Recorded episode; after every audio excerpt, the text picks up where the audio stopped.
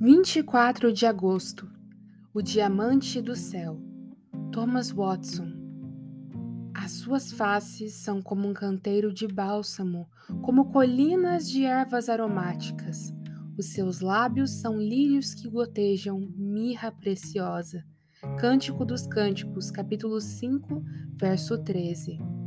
Jó declara: Em minha carne verei a Deus.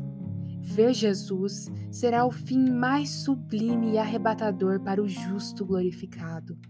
Quando Cristo esteve na terra, sua beleza foi oculta, não tinha aparência nem formosura.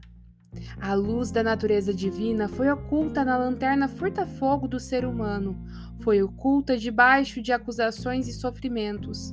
No entanto, até nessa ocasião havia beleza suficiente em Cristo para alegrar o coração de Deus, o meu escolhido, em quem minha alma se compraz. Seu rosto estava coberto por um véu, mas como será quando o véu for removido e ele aparecer em toda a sua formosura? Porquanto nele habita corporalmente toda a plenitude da divindade, uma expressão que melhor entenderemos quando chegarmos ao céu. Raios brilhantes resplandecerão de Cristo naquele dia, raios que surpreenderão e arrebatarão os olhos dos espectadores. Imagine que visão abençoada será esta, ver Cristo usando o manto de nossa natureza humana e ver essa natureza sentada em glória acima dos anjos. Para ver o céu, basta ver Cristo. Quem mais tenho eu no céu? Hades, músculos, anjos e arcanjos, mas eles não compõem o céu. Cristo é o diamante mais cintilante no anel da glória. Portanto, o apóstolo não diz: desejo ser destruído e estar no céu, mas estar com Cristo, pois Sua presença é o céu dos céus.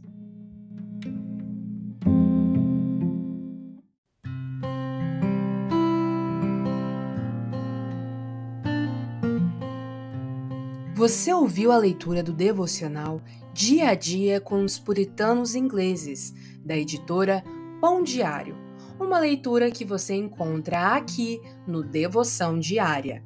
Que você possa estar sendo abençoado por essa leitura e compartilhar com outras pessoas, para que elas também possam ser edificadas.